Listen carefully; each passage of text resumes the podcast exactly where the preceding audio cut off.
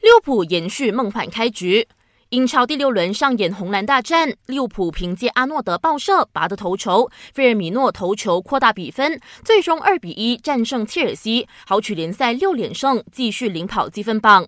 红军也是在英超历史上第一支连续两个赛季都以六连胜开局的球队。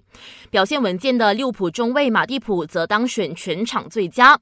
不过主帅克洛普不敢掉以轻心，认为英超才过了六轮，要弟子们继续拼搏。另一边的曼联零比二不敌西汉姆，暂居第八。更糟的是，前锋拉什福德受了伤。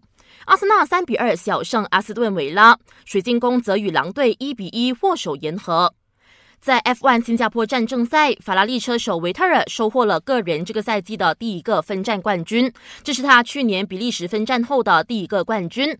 拿下第二、第三的是他的队友勒克莱尔和红牛的维斯塔潘。